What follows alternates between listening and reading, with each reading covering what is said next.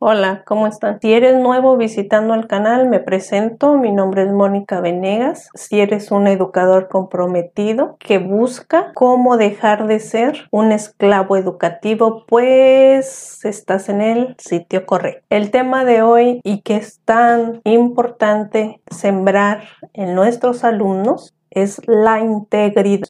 ¿Te has dado cuenta?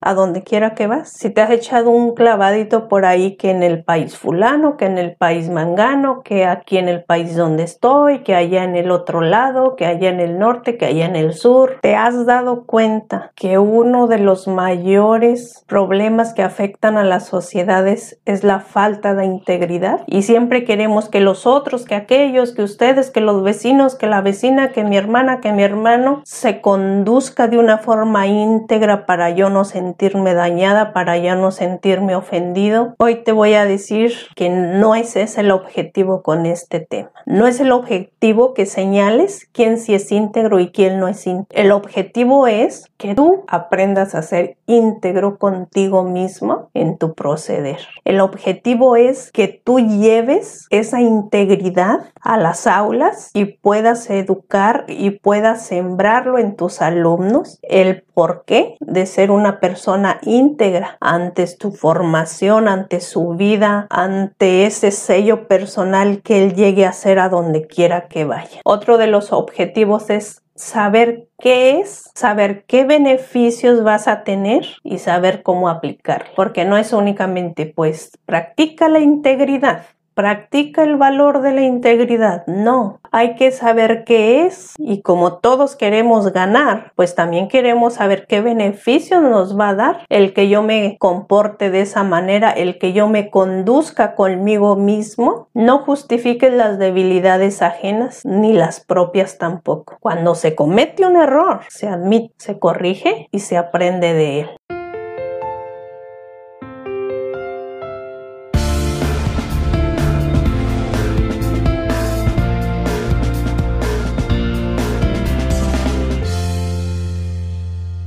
Entremos de lleno al desarrollo del tema. Pero antes te quiero invitar, regálanos tus likes, son muy importantes para nosotros, para que este canal siga creciendo. Deja tus comentarios, suscríbete al canal y activa la campanita por ahí para que sigas recibiendo material que será de gran ayuda. ¿Quieres comenzar a sembrar nuevas semillas en ti y en tus alumnos? La integridad es aquel actuar, es aquella acción que nuestra conciencia y es aquello que surge de dentro de mí hacia afuera, de cómo procedo en mis acciones antes de que todos me vean, todos me escuchen y esta nos lleva a estar en paz con nosotros mismos. Si bien es cierto, a veces nos obliga a actuar de diferente forma, según que, según los grupos en los que estamos involucrados, es como lo es la familia, los grupos donde nos encontramos,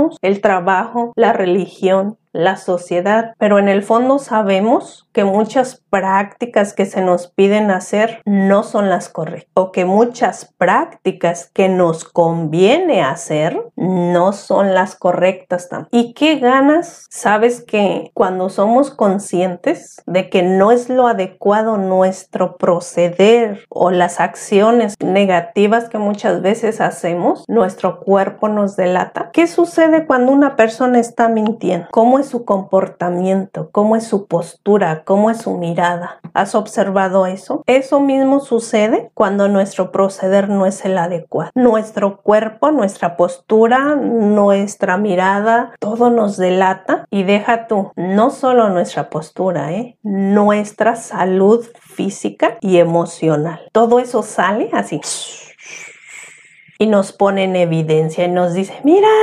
este está mintiendo, mira, este, mira esta, mira, esta no está haciendo lo correcto. Ni siquiera es uh, que alguien destienda la voz de que eres un, un mentiroso, o de que eres un ladrón, o de que tomaste algo ajeno, o de que mentiste, tú mismo lo dices a los demás. Esto nos lleva hacia un compromiso contigo mismo. Recuerda que ahorita estamos en el egoísmo total si quieres verlo así. ¿Por qué? Porque estamos tratando a nosotros mismos. Estamos adentro de conocernos, de saber quiénes somos, de saber la integridad nos añade seguridad, nos añade paz mental nos lleva a que alguien más dé recomendaciones positivas de mí, que dé recomendaciones positivas de ti, de tu persona, de tu trabajo, de tu conducta y sobre todo que te contribuye el mejores beneficios. ¿Y cómo podemos aplicarla? Pues esta se puede aplicar a través de pequeñas acciones. Recuerda, si tú no experimentas poner en práctica esta información que yo te estoy brindando, no no vas a ver resultados. de ahí del que la educación es,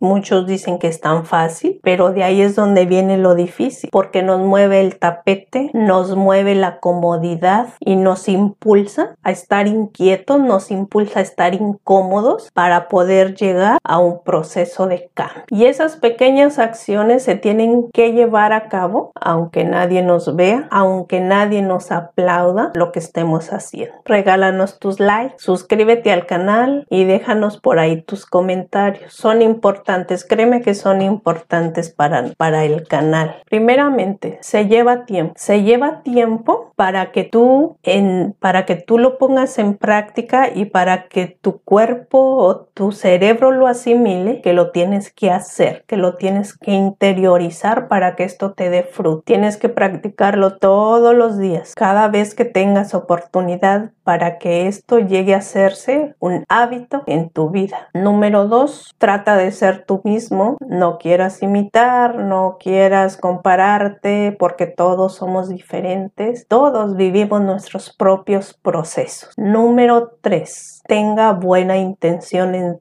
proceder. Recuerda que no es lo que haces, es la intención que tú tienes al hacer las cosas. Eso es lo que tarde o temprano te trae los beneficios o te pasa la factura para que pagues. Porque yo puedo ser muy comprensiva y puedo ser muy atenta, pero en el fondo estoy así como que, hijo eso, ya me tiene hasta acá. No la soporto. Caí de la patada si nos entendemos, entonces no es esa máscara que te vas a poner, sino esa intención de lo que tú estás haciendo y por qué lo estás haciendo. Número cuatro, siempre siga la regla ganar, ganar. Tú te beneficias, todos nos beneficiamos y si todos estamos bien, tenemos más opción de crecer y de progreso. Número 6, modifica tus hábitos si crees que no te están funcionando. 7, no dejes que te roben tu identidad viviendo a expensas de lo que otros supone deberías de ser. A veces está medio complicadito el asunto. ¿Por qué? Porque a veces dices, es que usted debería de ser como ese otro es que usted debe de comportarse así, es que usted debiera de tomar el ejemplo del fulano aquel, es que, ¿por qué? No tengo que ser como es el otro. Tenemos que sembrar esa semilla del ser tú mismo, de encontrarte tú mismo, de ir limando ese carácter que tienes tú, no el que tiene el otro, el otro tendrá que hacer su trabajo, pero yo en lo particular tengo que aprender a conocerme y a encontrar mi propia identidad, crecer para ser yo mismo para encontrarme. Y recuerda que los problemas comienzan en nuestra mente y en nuestro corazón. Ahí comienzan. Por eso la importancia lo de que siembres esa semilla en tus alumnos de ser tú mismo, de buscarte a ti mismo, de tu forma de proceder, de tu integridad como persona, como hombre, como mujer y sobre todo aplícalo a tu vida, que es lo que más importa. Nos vemos hasta la próxima.